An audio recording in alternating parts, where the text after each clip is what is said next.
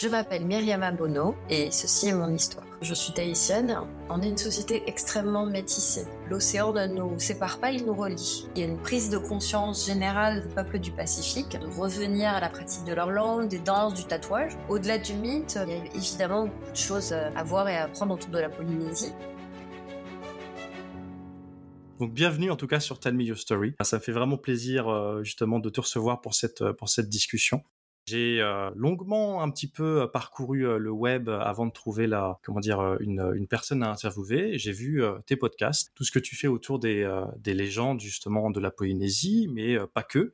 Également des parcours inspirants de personnes en Polynésie. Et j'ai ensuite vu un petit peu bah, tout, ton, tout ton parcours, déjà grâce au, CV que tu m'as envoyé, mais aussi la page Wikipédia et certains articles, certaines citations bah, que j'ai que j'ai retenues, mais oh euh, euh, enfin des citations, voilà, je vais je, leur dirai ensuite, mais euh, j'ai compris à quel point j'étais polynésienne, le rapport à la nature, à la mer et à l'autre me manquait. Je crois que c'était une, une citation de magazine Femmes de Polynésie. Certainement. Donc voilà, j'ai bien fait mes devoirs. Certainement, je vois ça, je vois ça. Voilà, donc je voulais me permettre d'abord une petite biographie pour te présenter finalement aux auditeurs.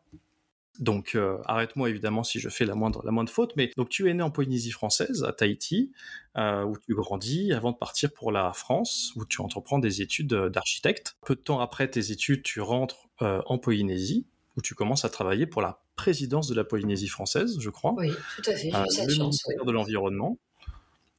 et ensuite, j'ai l'impression que tu commences à t'orienter un petit peu dans la communication et le milieu associatif juste après. Et, et là, à partir de là, euh, sur ton CV, j'ai vu une personne mais tournée vers euh, le côté artistique euh, à 100%. complètement, oui. Voilà. Alors à la fois du fait que tu étais que tu aies été rédactrice culture pour un quotidien, artiste peintre, voilà, que j'imagine tu es tu es toujours, et évidemment et organisatrice d'un festival international justement centré sur les documentaires, mais ceux qui sont faits en Océanie donc. D'Océanie, oui, tout à fait. Et conseillère enfin technique au ministère de la Culture. Et depuis 2017, tu es directrice du Tefare Imanara. Yamanaha, oui, Yamanaha. je m'entraîne, je m'entraîne. qui est donc le musée de Tahiti et des îles, centré sur la découverte du patrimoine culturel polynésien. Dès que j'ai vu ça, je me suis dit, c'est une personne à interviewer. enfin, quel parcours impressionnant déjà. Et il y a deux choses que j'ai remarquées dans ton parcours. Alors déjà, c'est que c'est un parcours évidemment centré sur la Polynésie et sa culture, mais aussi vraiment comme une volonté dans ce que tu as fait de, transmettre de transmettre ce que tu faisais par rapport par rapport à l'art et également je l'ai pas je l'ai pas dit mais à travers les podcasts que tu as fait donc centrés sur les légendes autochtones et les parcours inspirants de personnes en, en Polynésie. Alors pour commencer la première question pourquoi est-ce que c'est euh, si important finalement pourquoi c'était si important pour toi de vouloir transmettre euh, tout ça?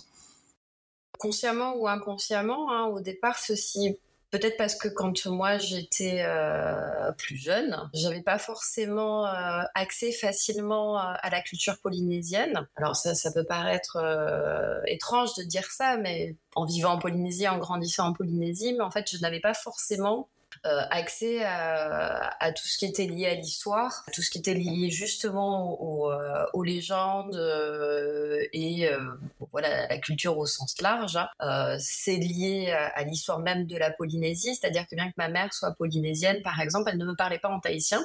Euh, ce qui fait qu'aujourd'hui, je comprends le tahitien, mais je ne le parle pas, comme beaucoup de gens de ma génération, en fait. Et, euh, et bon, voilà, quand on a 18 ans, c'est quelque chose qu'on accepte comme un fait. Et puis, plus on avance dans la vie, plus on questionne, en fait, tout ça. Hein. Et donc, euh, moi, j'ai toujours été très curieuse euh, des cultures en général, alors de la culture polynésienne, mais pas que, de l'art aussi en général, alors de, l'art euh, du Pacifique, même pas que. Et du coup, bon, je pense que quand j'étais enfant, j'avais tendance à poser beaucoup, beaucoup, beaucoup de questions. Je donnais pas forcément les réponses à toutes ces questions. Et oui, quelque part, alors, quand on regarde son parcours dans l'autre sens, on peut y trouver une ligne directrice ou pas. Hein. Mais c'est vrai que c'est quelque chose qui a toujours guidé et qui guide encore mon action aujourd'hui euh, en tant que directrice du musée, hein, c'est de rendre l'information accessible, partageable, euh, de faire en sorte que les jeunes Polynésiens de 18, 20 ans ou, d'autres d'ailleurs qui se posent des questions euh, sur notre culture, sur notre identité, sur notre histoire puissent y avoir accès le plus facilement possible. Alors même si évidemment, euh, notamment grâce à Internet, hein, les choses se sont améliorées par rapport euh, à quand moi j'étais jeune, il reste encore beaucoup beaucoup de travail à faire. Et donc euh, donc voilà, c'est à la fois passionnant, exaltant, et puis et puis je pense que c'est aussi toujours nécessaire, oui. Peut-être même encore plus aujourd'hui où alors je pense que c'est pas spécifique à la Polynésie, mais en tout cas moi c'est ce que je ressens notamment au travers de, de mon implication au sein du FIFO, hein, du Festival du, du documentaire océanien. Je pense qu'à ce moment où on de, voilà, la vie générale, où on est dans une, période de mondialisation avec beaucoup de crises, beaucoup de questionnements identitaires, euh, écologiques aussi. Euh, le fait de pouvoir euh, voilà, se reconnecter avec sa culture, avec, avec des fondamentaux en fait, hein, que ce soit à Tahiti ou en Calédonie ou en Nouvelle-Zélande, ça devient quelque chose de, de plus en plus important. Je pense que ça fait vraiment sens finalement, j'en viens un peu à la partie que je voulais aborder, qui euh, définir pour que l'auditeur puisse un petit peu comprendre euh, ce qu'est la Polynésie. Euh, et, je voulais commencer par vraiment une brève, un bref résumé de ce que c'est. Alors, c'est vraiment en fait une définition Wikipédia pour préciser les grandes lignes. la Polynésie française est un regroupement de cinq archipels situés dans le sud de l'océan Pacifique, proche de l'Australie, et elle est composée de 118 îles, dont la plus connue est Tahiti, donc elle a été colonisée, enfin les, différents archipels ont été colonisés par la France au milieu du 19e siècle et elle est considérée administrativement comme une collectivité d'outre-mer. Donc ça, c'est la définition concrète. Après, les clichés qu'il peut y avoir, finalement, euh, si je me mets dans la peau de, euh, comment dire, du, euh, de, moi qui entend un petit peu parler des fois de la Polynésie aux actualités, ça va être les visites présidentielles parfois, les colliers de fleurs, les tatouages, et euh, les essais nucléaires évidemment, le ukulélé, voilà, un petit peu euh, ce, genre de ce genre de choses. Mais au-delà de ça, les gens, les personnes, la culture, vraiment pas grand-chose. Donc finalement, au-delà de cette définition un petit peu euh, un petit peu basique, je voulais un peu voir ton point de vue à toi. Qu'est-ce que ça représente en soi finalement la Polynésie du point de vue d'une Polynésienne et la communauté auquel tu, appartiens? Comment est-ce que tu, tu la définis concrètement? Alors, euh, donc Polynésie, c'est plusieurs îles. Hein. donc, en effet, on est un regroupement d'îles euh, en archipel, plus, plus de 116 îles euh, en Polynésie française. Mais souvent, en fait, déjà, on définit aussi est-ce qu'on parle de, quand on parle de la Polynésie, est-ce qu'on parle de la Polynésie française ou de la Polynésie occidentale ou orientale ou de l'ensemble polynésien? Parmi les termes qu'on entend souvent, hein, on évoque très souvent le triangle polynésien donc qui va de Hawaï en Nouvelle-Zélande à l'île de Pâques et Tahiti à peu près au centre, enfin la Polynésie française est à peu près au centre. Et euh, tout ça forme un ensemble culturel et linguistique. Euh, aujourd'hui, quand j'entends moi, sachant que je ne maîtrise pas euh, parfaitement le tahitien, hein, mais quand j'entends un Maori de Nouvelle-Zélande ou un Hawaïen parler dans sa langue natale, je comprends la plupart des mots et surtout des concepts. Euh, des concepts qui sont très liés à l'océan, par exemple, et justement à, cette, euh, à ce, triangle qui, au-delà de cet aspect géographique, est aussi lié à la façon dont le, Polynésien conçoit son environnement, c'est-à-dire qu'en en fait, on est toujours relié à la fois à la montagne et à la mer. L'homme est englobé dans cet ensemble, il ne le domine pas, il en fait partie, il en est une partie intégrante au même titre que le reste des éléments. Euh, donc déjà c'est ça un premier point. Et puis il y a aussi toujours un rapport euh, avec euh, le Hao et le Po, donc le monde de, la lumière, le monde du jour, le monde des hommes, et le Po qui va être le monde de, la nuit, mais aussi le monde du sacré. donc voilà, il y a une, façon de concevoir son, environnement et sa place en fait qui est spécifique, on va dire, enfin spécifique non, puisqu'on peut la retrouver dans d'autres cultures, mais qui caractérise vraiment le polynésien, qu'il soit de Tahiti de Nouvelle-Zélande, euh, de Hawaï ou, de l'île de Pâques. Hein. Donc, euh, bah, pour moi, être polynésien, c'est d'abord euh, être vivre sur une île, sur des petites îles qui sont à la fois, alors du point de vue de l'européen, qui lui paraissent isolées, mais qui nous font, pour, nous, faisons partie d'un tout en fait. Euh, on dit souvent, on rappelle souvent en Polynésie française que la Polynésie française, elle est vaste comme l'Europe en fait. Euh, si on pose Tahiti sur Paris, euh, le territoire va aller de la Russie à, l'Espagne, ce qui est quand même large, ce qui est quand même assez, assez impressionnant. Hein. Et donc, donc pour nous, l'océan ne nous sépare pas, il nous relie. C'est une voie de communication et c'est un espace qui est vraiment pour nous aussi essentiel que la terre. Voilà. D'accord. Et est-ce que finalement, de, comme tu dis, il y a, beaucoup d'îles, à la fois Polynésie française, mais aussi les autres, les autres îles à côté comment est-ce que toi, euh, qui habites donc à Tahiti, est-ce que quand tu te présentes finalement à des personnes qui ne connaissent pas la Polynésie, est-ce que tu vas dire je suis plutôt tahitienne, je suis polynésienne Est-ce qu'il y a une, différence en fait par rapport à ça? Oh, Je pense que je vais avoir tendance à dire que je suis tahitienne. Et après, euh, après bon, ça peut dépendre du, des contextes, mais euh, j'ai plutôt tendance à me présenter comme tahitienne, oui. Ou comme native de l'île de Tahiti. Et, et, tu disais justement notamment par rapport aux langues, que les langues sont assez euh, Enfin, il y a des similarités finalement, des similitudes entre les différentes, différentes îles. Est-ce qu'il y a des, grandes disparités pour le coup parfois entre, entre certaines qui font quand même partie en fait de ce milieu euh? Alors plutôt dans les mots récents, c'est-à-dire que bon évidemment bah, là aussi c'est le, l'héritage de l'histoire. Hein. Certaines de ces îles font partie de l'ensemble français, d'autres euh, ont été colonisées par les anglo-saxons. Donc forcément, ensuite, dans l'évolution de la langue, ben, les évolutions ont été faites en fonction de ça aussi. Hein. Donc ça va être plus dans les mots, euh, dans les mots plus récents. Voilà, il y a des sonorités qui se rejoignent, mais comme je disais, en fait, ce qui est très intéressant de constater, c'est que par exemple le mot moana, océan, on le retrouve dans toutes les langues polynésiennes. Il y a des, des termes forts euh, qui sont restés. On le retrouve aussi dans les légendes c'est pour ça que j'aime beaucoup les traditions orales. Ah, il était rendu célèbre avec, euh, avec les dessins animés justement de Moana. Mais euh, par exemple, le dieu Maui, on va le retrouver euh, dans tout l'ensemble polynésien, alors avec des petites variantes hein, d'un groupement d'îles à d'autres. Mais au-delà de la figure de Maui, tous les concepts qui vont lui être liés, par exemple, Maui va découvrir le feu, va ramener le feu, va, instaurer le jour et la nuit, va pêcher les îles, sont vraiment des concepts qu'on va retrouver partout et qui font une voilà, une connexion de pensée, j'allais dire. Est-ce que la, façon de nommer la langue va être la même? Ou est-ce que euh, ça va être ça peut être un peu différent Est-ce que ça va être le polynésien ou euh? Non, alors bah, par exemple, euh, pour parler de la langue tahitienne, on va dire le Réo Tahiti. Donc Réo c'est langue et Tahiti c'est tahitien. Pour une autre île, on va, nous à Tahiti, on va employer le mot Réo. Et ensuite, il y aura la définition de, de l'île ou d'endroit où on le parle.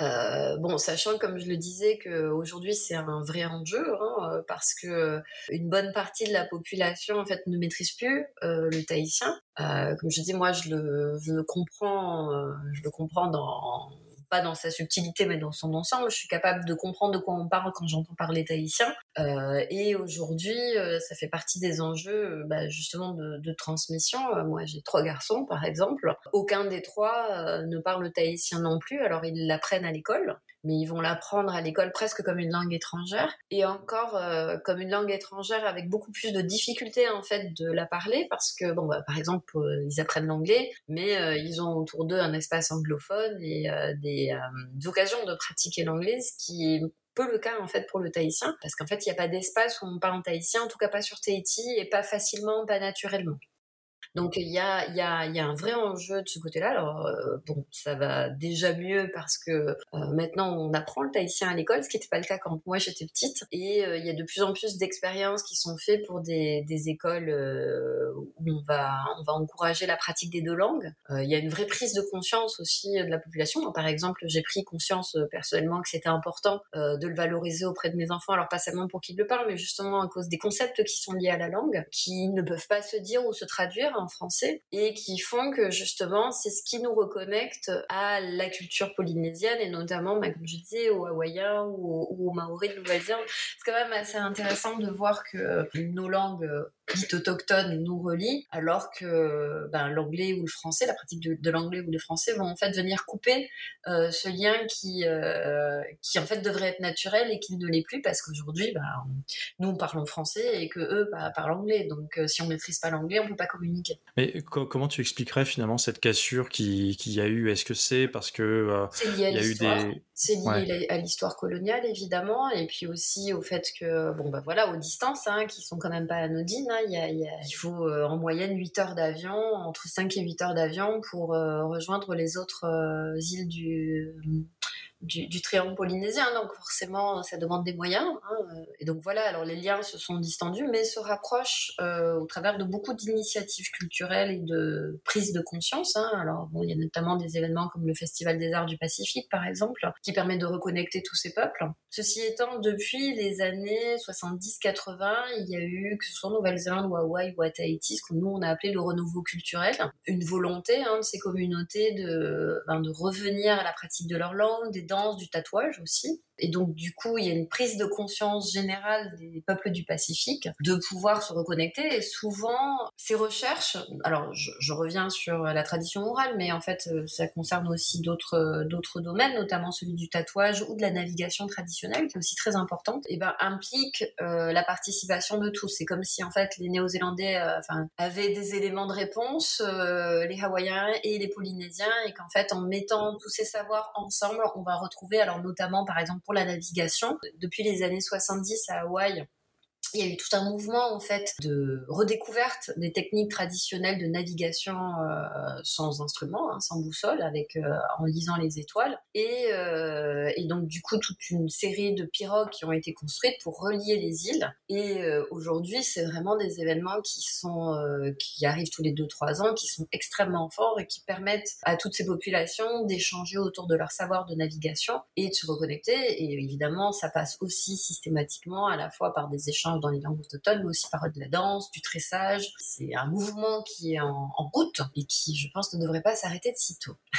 C'est vrai que finalement, tu disais aussi par rapport au, euh, tu disais par exemple en fait que ta, ta mère finalement ne t'avait pas beaucoup appris le, polynésien. Est-ce qu'il y a eu euh, un petit peu comme ça au niveau des, au niveau des parents et des grands-parents, parce que c'est souvent des fois dans les cultures autochtones avec qui j'ai pu discuter, ça venait de cette transmission finalement de la, de la langue, évidemment, et euh, en cassant tout ça, on a cassé aussi des fois le lien qu'il pouvait y avoir entre par exemple petits-enfants et euh, grands-parents au niveau de la culture, qui est, euh, dont la, lien, la langue justement est liée. Bien donc c'est... Bien sûr, parce que ce sont des histoires qui n'ont pas été transmises, des légendes. ma mère ne me parlait pas en tahitien parce que elle, quand elle était enfant. C'était interdit à l'école. Hein. Il était interdit aux enfants de parler en tahitien à l'école publique. S'ils parlaient en tahitien, euh, bah, ils étaient réprimandés, ils étaient punis. Donc du coup, était ancré dans toute une génération l'idée qu'il ne fallait pas parler en tahitien et que euh, la langue de la réussite, c'était le français.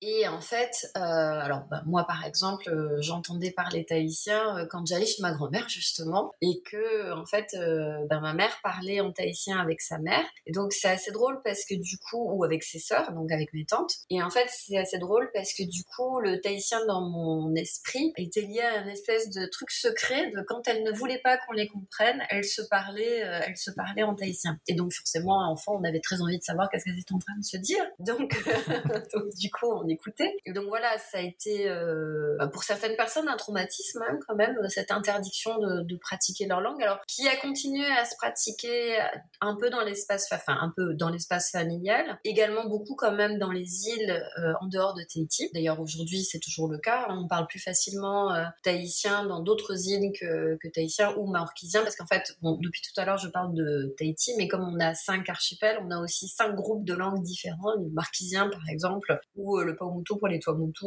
qui sont des, langues voisines mais qui sont quand même différentes. Hein. Euh, et, donc en général dans les communautés des îles, on a quand même continué à pratiquer, euh, pratiquer la langue plus que sur Tahiti. Et puis en fait dans le cadre religieux, euh, aujourd'hui c'est beaucoup en fait les gens qui sont issus des confessions religieuses, notamment protestantes, qui continuent à beaucoup pratiquer parce qu'en fait la messe se dit en, en, tahitien dans les communautés protestantes. Tous les échanges se font en tahitien, donc ça a aussi contribuer à, la sauvegarde de la langue. Et puis également au travers de la danse euh, et des chants. Alors ça, ça fait partie des clichés qui existent sur les Polynésiens, mais qui sont quand même assez vrais. On est quand même un peuple qui m'ont chanté, qui m'ont dansé beaucoup, hein, un peuple qui est réputé joyeux. C'est quelque chose qui, qui, fait partie de l'identité polynésienne. Et donc tous les ans, on a un festival qui en fait se tient depuis 1880, euh, euh, qui s'appelle le Heiva et qui pendant le mois de juillet réunit des groupes de chants et de danse dans un concours ou pas, hein, puisqu'au début c'était pas forcément un concours. Et, et donc du coup, c'est quelque chose de vraiment essentiel en Polynésie. C'est même un marqueur d'une culture qui est vivante. Hein, c'est pas du tout folklorique pour nous, c'est vraiment l'expression d'une culture. Et donc au travers de ces chants et ces danses, la langue a aussi, ben, comme ça, pu frayer son chemin et être et être transmise. Au moins, c'est plutôt bien parce que c'est vrai que souvent, euh, tant que tu parlais de l'Église, euh, souvent l'Église a été euh, en soi une sorte de, frein à la sauvegarde de la culture autochtone parce que justement, enfin, c'est souvent cet exemple, mais l'exemple en fait au Canada à travers euh, les écoles résidentielles, etc. Où c'est pareil, d'ailleurs, on les empêchait de parler leur, leur langue et ils étaient réprimandés. Donc là, finalement, il y a plutôt le côté positif d'avoir pu en fait euh, parler euh, le tahitien, dire la messe en tahitien. Oui, en fait très tôt les missionnaires et euh, bon ça n'a pas été que sur en Polynésie française, hein, c'était le cas dans le reste du Pacifique, ont compris que pour évangéliser il fallait qu'ils le fassent dans leur langue. Bon ça c'est aussi lié au fait que c'était majoritairement des protestants hein, bien sûr, même s'il y a eu une évangélisation catholique ensuite. Et donc très tôt en fait les, premiers livres qui ont été édités à Tahiti c'est la Bible. Hein, donc bon après faut aussi qu'on s'entende. Hein. C'est forcément du coup un autre vocabulaire. C'est pas forcément, par exemple, celui des légendes. Euh, et c'est aussi lié à d'autres concepts du coup. Hein, forcément, pas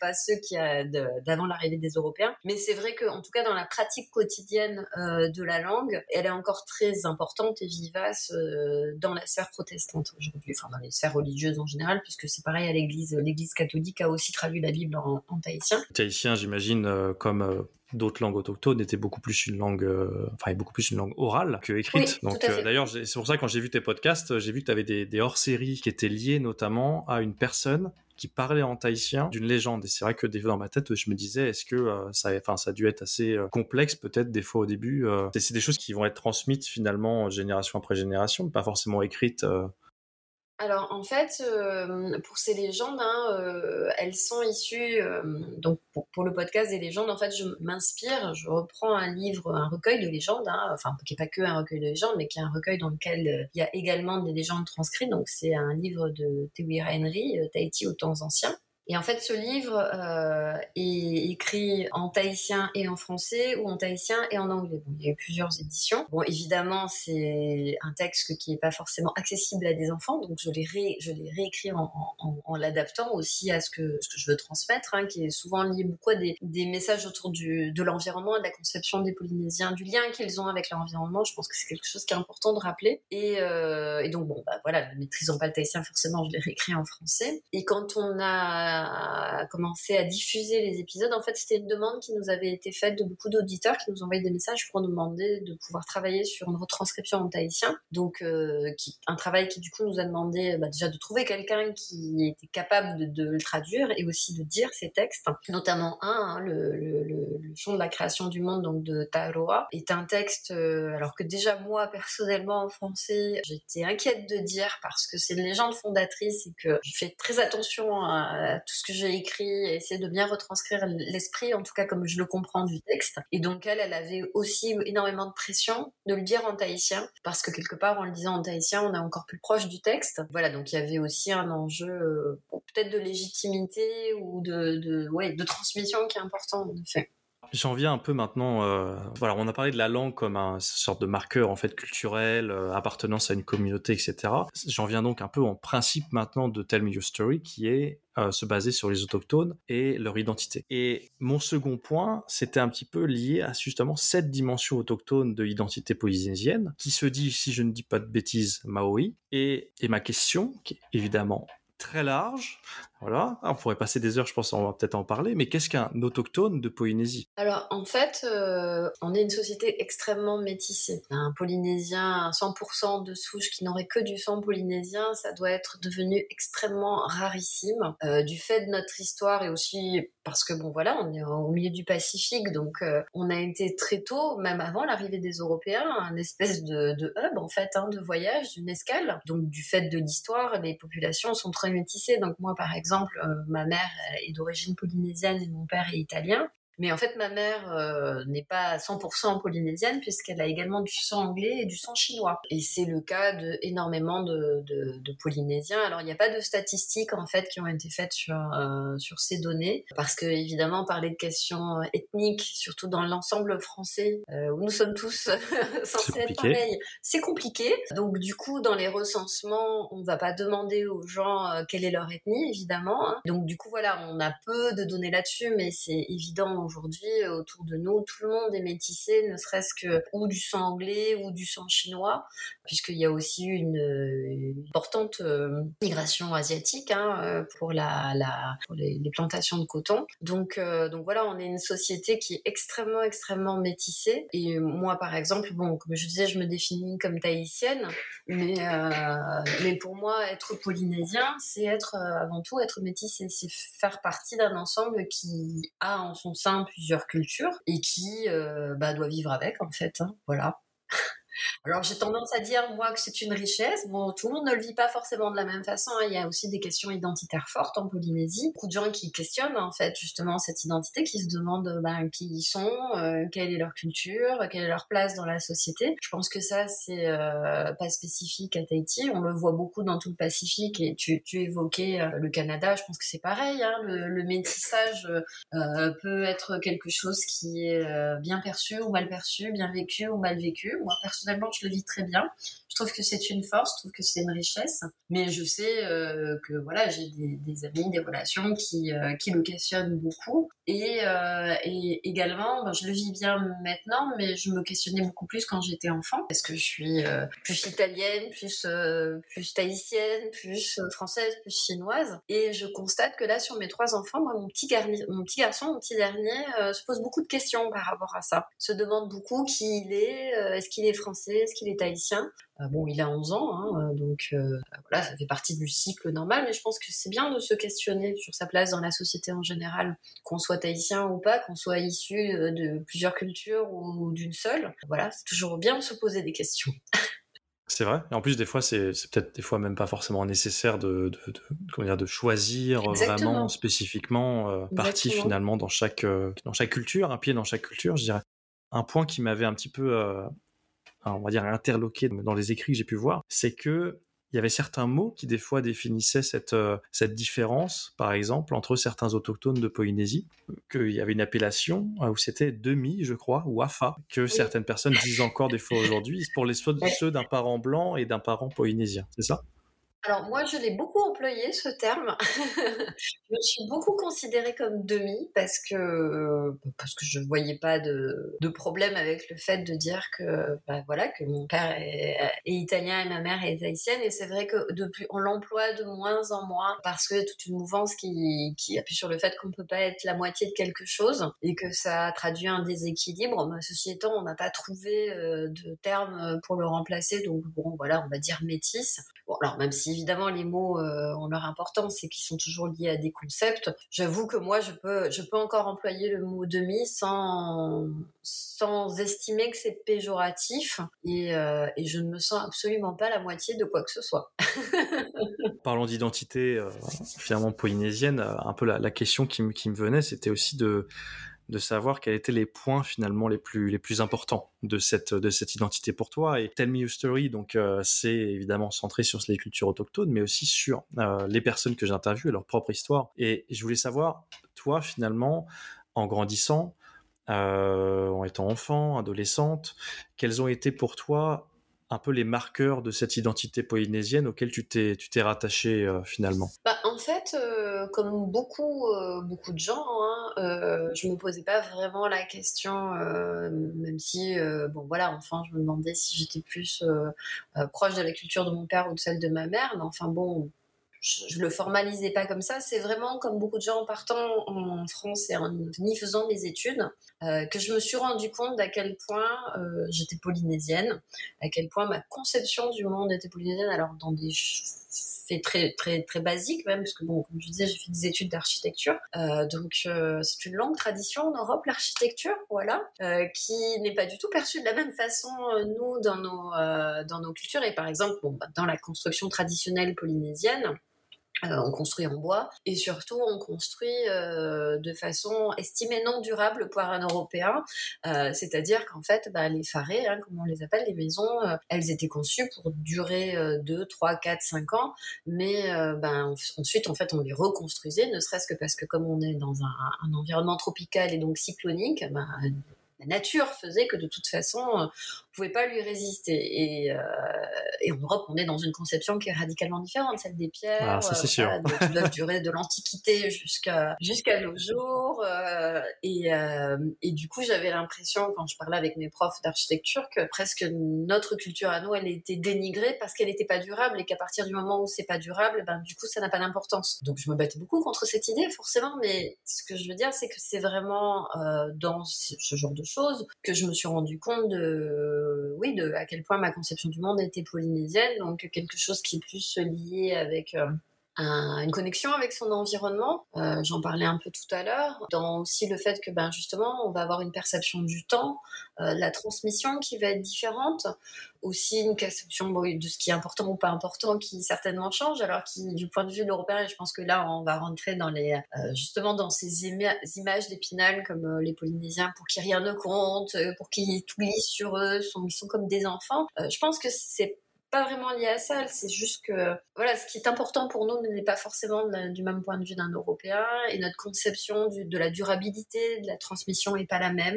Euh, notre rapport à l'environnement aussi est complètement différent. On se sent en connexion avec notre environnement. Comme je le disais, euh, cette conception très européenne que l'homme est au-dessus et puis qu'en dessous tout découle, on ne l'a pas du tout en fait. Nous, c'est comme si on est au milieu d'un cercle, mais sans être au centre de ce cercle. C'est comme si on gravite en fait à l'intérieur et euh, il y, a une on est jugé par, les Européens parfois comme un peu mystique en fait. Hein, euh. C'est intéressant d'ailleurs parce que finalement cette conception euh, de l'environnement, comme tu dis, elle se retrouve pas seulement chez les, Polynésiens, mais aussi chez bon nombre de cultures autochtones où il y a vraiment un effort, il y a vraiment une histoire, quelque chose qui est ancré dans la culture pour préserver l'environnement et chose euh, qui fait défaut euh, malheureusement à beaucoup de, pays euh, en Occident notamment où finalement c'est pas une priorité. Donc on a beaucoup, je pense, à apprendre des cultures autochtones à ce, niveau-là. Et donc, j'en viens un petit peu à ma prochaine question, mais est-ce que cette conception de l'environnement, c'est quelque chose que tu as retrouvé dans ton éducation ou même dans ton enfance? Et est-ce que tu aurais quelques exemples à nous donner? Bah alors quand j'étais enfant, alors mon père, bien que européen, pêchait beaucoup. D'accord. Euh, oui, oui, oui, il était très. En fait, il, avait choisi de rester en, en, Polynésie parce que justement toute cette connexion à la nature euh, le touchait beaucoup, euh, lui pour son parcours à lui personnel. Et donc du coup, bah, quand on pêche, on apprend à regarder la mer, on apprend à être connecté avec elle. On apprend aussi qu'on peut pas être plus fort que la nature. Donc il y avait ce, ce, ce côté, oui, très proche, très en, connexion, en regard avec avec la nature. Donc comme je le disais, ma mère avait pas le même rapport. En fait, je pense qu'elle ne percevait pas à quel point c'était important de transmettre euh, le milieu dans lequel elle, vivait. Je pense que, ben, comme je le disais, pour elle, si on voulait réussir, il fallait qu'on soit plus dans un monde européen. Euh, c'est des choses qu'on, heureusement, hein, euh, on revoit maintenant. Euh, ceci étant, inconsciemment, évidemment, sans le, vouloir, elle m'a transmis beaucoup de choses qui sont liées à l'environnement polynésien, ne serait-ce qu'au travers de mes tantes, hein, qui, elles, étaient très, voilà, issues du, du, monde de l'artisanat, du tressage, de la pêche. On confectionnait beaucoup, beaucoup de choses. Ma grand-mère était tout le temps en train de de coudre, euh, de chanter, d'être très euh, lié à son environnement, planter aussi beaucoup au travers des, plantes. Euh, voilà, donc oui, évidemment, quand on grandit à Tahiti, mais c'est valable pour mes enfants aujourd'hui, c'est pas comme si on grandit en, France, à Bordeaux ou à Paris. On a forcément un environnement, des, façons de vivre qui sont différentes et qui nous imprègnent sans que forcément nos parents euh, conscientisent qu'ils sont en train de nous transmettre telle ou telle culture. C'est ça. de toute façon, comme tu dis, des fois, c'est un petit peu inconscient. dans la nourriture aussi, beaucoup.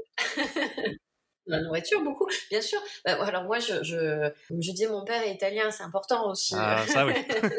En Italie. Et, je tiens à cette cette identité italienne mais d'ailleurs on est en train de, réfléchir à préparer une exposition au musée euh, d'ici deux ans autour du thème de la nourriture. Parce que forcément dans la façon euh, qu'on a de manger ou de cuire les aliments euh, dans la nourriture il y a beaucoup de, de, liens avec la culture. Comment est-ce qu'on va les chercher? Quand est-ce qu'on va les chercher? Comment on les cuisine? Est-ce qu'on le fait ou pas de façon communautaire? Ce qui était quand beaucoup le cas en Polynésie. et donc du coup, au travers de la préparation du repas, forcément, il y a beaucoup de notions culturelles qui vont venir s'y agglomérer. C'est intéressant que tu en parles parce que j'avais vu une, une ligne hein, quand j'ai fait un peu mes, mes recherches sur évidemment l'accueil et l'hospitalité qui sont des, des choses très importantes en Polynésie. Et une sorte de, de phrase euh, où c'est genre euh, viens, venez manger. Ah ouais. D'accord, voilà. Ou finalement des tu, passerais dans la maison en fait finalement de quelqu'un en train de faire à, manger, la personne pourrait euh, t'inviter à partager le repas. Alors, ça se fait de moins en moins, mais ça se fait quand même. alors, oui, alors, euh, tu, tu, parlais euh, des présidents de la République et des, des couronnes de fleurs euh, pour l'introduction. Euh, alors, je vous rassure, on ne couronne pas que les présidents de la République. D'accord, hein, c'est bon ça une tradition qui est très importante, voilà, c'est pas... Euh, et en effet, en fait, on, on continue à, à fleurir les gens quand ils arrivent, à leur donner un collier de coquillage quand ils partent c'est une tradition de l'accueil. Les Polynésiens, même si évidemment c'est plus dans les mêmes proportions, hein, euh, restent un peuple très accueillant. Alors euh, ils ont tendance à l'être un peu moins parce que ben justement je pense que ça a été pris euh, beaucoup pour une certaine naïveté aussi et que voilà. Mais mais ce, fait aussi au travers de la nourriture. donc quand on est invité chez quelqu'un, il faut manger. Il faut manger évidemment beaucoup et bien. Et tu vois par exemple moi. Si j'invite des gens chez moi, j'ai toujours tendance à faire trop à manger parce que, euh, bah, comme dans beaucoup de cultures, je le vivrais très mal euh, s'il n'y a pas assez à manger. Et je sais que ma mère ne serait pas contente si elle apprenait que des gens sont repartis de chez moi en ayant faim. Donc, donc voilà, il y a, y a, ce côté, oui, en effet, où on reste quand même assez accueillant, où en effet, dans certaines îles, bah, les gens peuvent vous inviter à venir chez eux pour manger, pour boire un verre, pour prendre le temps, parce que ça fait partie de l'hospitalité polynésienne qui reste une réalité. On est, je pense, en moyenne plus accueillant qu'ailleurs. D'ailleurs, c'est beaucoup ce qui se dit euh, dans les comptes rendus euh, touristiques. Hein. Évidemment, quand les touristes viennent ici, bon, ils se rendent compte que finalement, il n'y a pas que des plages de sable blanc et des vainés euh, à languille sur les cocotiers. Mais par contre, par contre, ils font retour que par contre, le mythe de l'accueil reste quelque chose de très prégnant, que les gens sont très gentils, très aimables et en général très très accueillants. C'est bien, c'est un point qui est très, très positif pour le coup. Oui, ça, bah, Là, quand on lit les commentaires du musée, c'est ce qui est souvent marqué. Euh, les Européens disent que le personnel du musée est très accueillant. Et quand je leur en fais retour, ils me disent ah ben, on a juste fait, euh, juste fait notre travail. Parce que bah oui, ça fait partie de notre façon d'être en fait. Ah, C'est-à-dire qu'il y a beaucoup de gens maintenant qui sourient, et puis beaucoup finalement dans les endroits où ça doit être ça, je pense aussi. Et euh, en quelques mots, est-ce que euh, on a parlé un peu des, valeurs euh, justement un petit peu polynésiennes Est-ce qu'il y y a des coutumes et traditions encore très ancrées? Alors tu disais par rapport en fait, on donne le collier de fleurs, le coquillage quand on quand on part. Est-ce qu'il y a des cérémonies aussi, des choses qui sont encore très pratiquées aujourd'hui? Alors elles sont euh, pratiquées et pas pratiquées. C'est-à-dire qu'en fait, euh, bon, bah alors là, je, prends un référentiel polynésien, par exemple, euh, en Nouvelle-Zélande, chez les Maoris, on va, ils ont tout un cérémoniel euh, ou c'est pareil par exemple à Samoa ou dans d'autres euh, îles du Pacifique, hein, où il y a euh, tout un, cérémonial qui va être lié euh, par exemple à des réceptions, à des moments importants, à des mariages, euh, où on va par exemple prendre le, le, le kava ou faire un discours, euh, voilà, donc quelque chose qui est très très codifié, qui est un peu plus, qui existe encore à, à, à Tahiti, hein, mais qui est fait de façon peut-être un peu moins codifiée, de façon un peu plus libre ou plus interprétée en fonction de la personne qui va le faire. Ceci étant euh, ceci étant, ben, par exemple, on vient d'inaugurer le euh, nouveau musée il y a pas longtemps. Forcément, c'est un espace culturel qui est important, c'est un symbole, hein, le musée. C'est euh, la maison de, des cultures, des savoirs. Et donc, du coup, ben, se poser la question du type de cérémonie qu'on allait faire. Et par exemple, ça ne peut pas se faire juste avec un discours et on coupe un ruban. Il faut qu'il y ait derrière une prise de parole traditionnelle, un orero.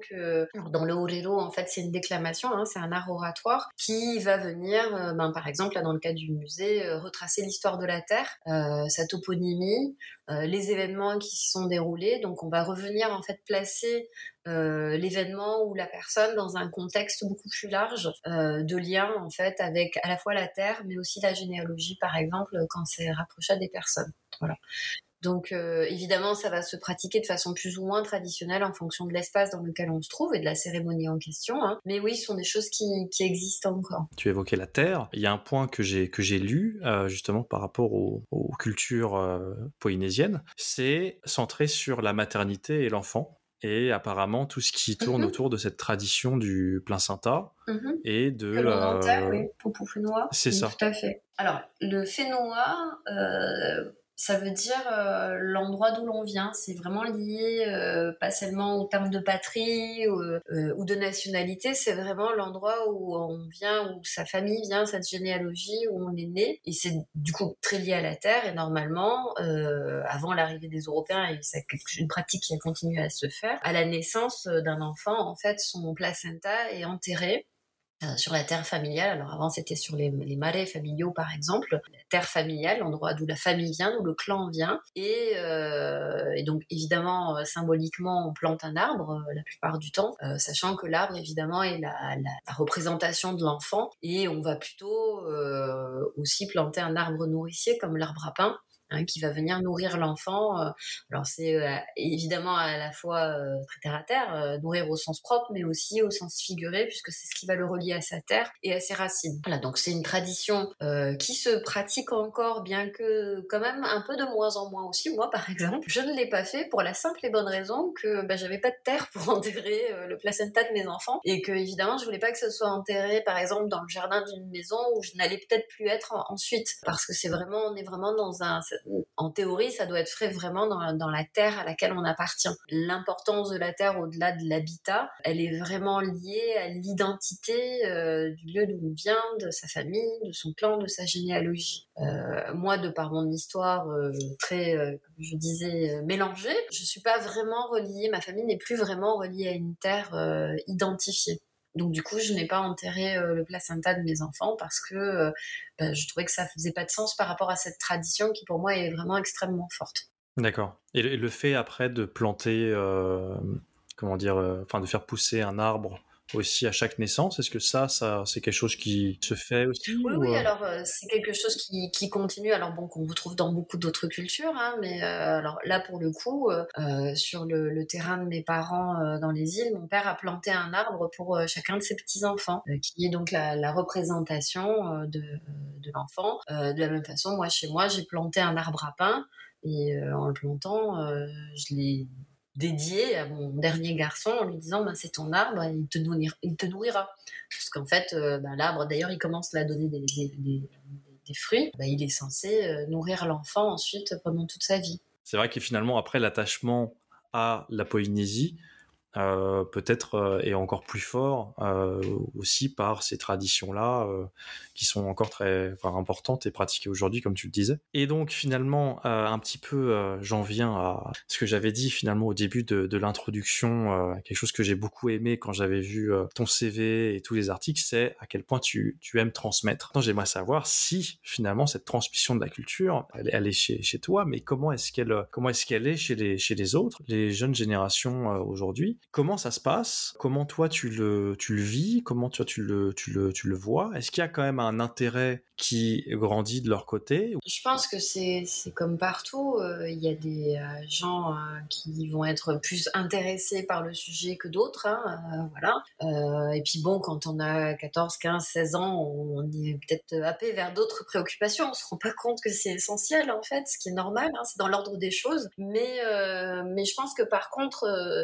comme je disais tout à l'heure, c'est essentiel de pouvoir donner les moyens à la jeunesse d'avoir accès ces données si elles le souhaitent. Euh, ce qui n'était pas forcément euh, le cas auparavant. Euh, c'était vraiment une affaire de spécialistes. En fait, hein, on pouvait avoir accès à la culture si on avait, si on était issu d'un milieu, d'une famille euh, qui s'y intéressaient ou si on avait les moyens de se payer des livres, par exemple. Euh, bon, voilà, maintenant, heureusement, les choses ont changé. Euh, on a, par exemple, une université. Il faut, faut rappeler que l'université de la Polynésie française, n'est pas si ancienne que ça. Elle a à peine une trentaine d'années d'existence. Donc, ben voilà, il faut se représenter le fait qu'en Polynésie, par exemple, il y a très peu de bibliothèques. Donc, ça fait très peu d'accès aux livres. Donc, moi, je, je, au travers de mon parcours, par exemple, dans, dans le documentaire, parce que ben, les images, c'est accessible, ça, voyage facilement. C'est parfois plus facilement ingérable que, que des bouquins, des encyclopédies, même si moi je reste très attachée aux livres. Mais bon, voilà, ça fait partie des, des réalités. Hein. Un bon documentaire de 50 minutes peut ouvrir quand même beaucoup de portes et beaucoup de, de voies. Je pense oui qu'aujourd'hui c'est plus facile d'avoir accès à la culture polynésienne pour les Polynésiens. Ça reste quand même une démarche qui doit être volontaire. Moi, pour en discuter avec euh, des jeunes euh, qui sont à l'université aujourd'hui, qui font des recherches, euh, qui font des doctorats, des thèses, des masters, je me rends compte que ça reste quand même assez perméable malheureusement. Hein. ils ont encore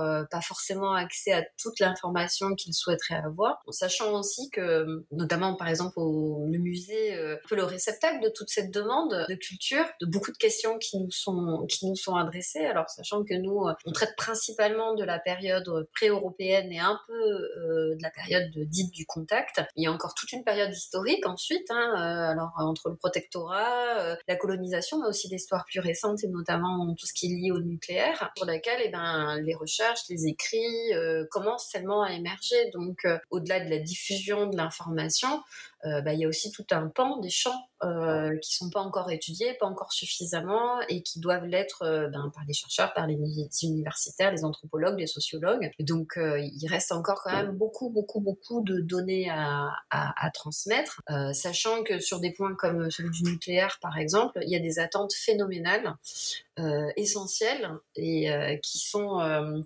vont être euh, aussi déterminantes euh, pour euh, la Polynésie des, des, 10, 20, 30 prochaines années. parce que les Polynésiens ont beaucoup de questions et qu'ils attendent des réponses. Voilà, sur, sur, tout ça, de façon complètement légitime, hein, et que bah forcément, comme on est dans une histoire récente et complexe, et parfois douloureuse, ben ça reste, ça reste quand même un champ qui malheureusement est peu ou pas assez diffusé. C'est vrai que tout ce qui est les écrits en général sur la Polynésie. Moi, j'ai eu accès au livre, je crois que c'est justement le titre le, Maui, très intéressant puisque c'est vrai que ça couvrait à la fois en fait des, notions historiques, des notions euh, plus liées à la culture, plus liées en fait au lien entre la France et les Polynésiens. Mais c'est vrai que sinon, à part quelques sources un petit peu ici et là, j'ai remarqué un manque, un manque en fait de diversité en termes de, euh, de, livres, d'histoires ou de choses, de choses autour de ça. Alors pour nos auditeurs et même pour moi finalement, j'en profiterai, mais tu aurais des, des, sources, des ressources en fait euh, un peu à nous, à nous conseiller. Oui, alors je dis, alors déjà bon, euh, c'est pas pour prêcher pour ma paroisse, mais je conseille vraiment le de prendre connaissance du, du, site du, du, FIFO, hein, du festival que, que, je gère, parce qu'en fait, donc il a lieu tous les ans en février. Et on a mis en place, ben, post-Covid, enfin pendant le Covid, une plateforme pour le festival. Donc du coup, les films sont accessibles euh, en février et traitent vraiment de tout le l'ensemble océanien. Donc on va retrouver des films euh, sur la Polynésie française, mais aussi sur la Calédonie, euh, l'Australie, la Nouvelle-Zélande, Hawaï. Et euh, c'est vraiment une bonne introduction euh, à la fois à la culture, mais aussi aux problématiques hein, euh, que rencontrent ces sociétés autour des questions historiques, questions du nucléaire, questions de la langue, de la terre. voilà, c'est assez représentatif, je pense, de la région. Et comme je vous disais, ça reste quand même facilement accessible du coup, plus que de lire une thèse ou, ou une encyclopédie. Et ensuite, de manière générale, et là aussi c'est lié au développement. Depuis une vingtaine d'années, on a quand même de plus en plus d'auteurs autochtones, hein, que ce soit en Polynésie, mais je pense aussi à la Nouvelle-Calédonie. Donc là, on est dans les, auteurs euh, francophones, mais aussi euh, des auteurs euh, néo-zélandais notamment qui sont traduits en français. Je recommande les éditions au vent des îles notamment, qui ont un très très beau panel d'auteurs du Pacifique. Ah bah, d'ailleurs, c'est l'éditeur du livre que tu, que tu, que tu citais. En fait, c'est comme pour le FIFO, ça fait 20 ans que ce festival existe et pour Au des îles, ça fait 10 ans qu'on diffuse. Donc en fait, l'information, elle est là, c'est juste que ben, peut-être qu'on prend pas le temps de s'intéresser réellement à ce qui fait le, fondement de la Polynésie parce que parce qu'on va rester sur euh, les images d'Épinal, euh, des très belles plages, hein, parce qu'il faut le dire, on a de très belles plages, c'est vrai, c'est pas un mythe.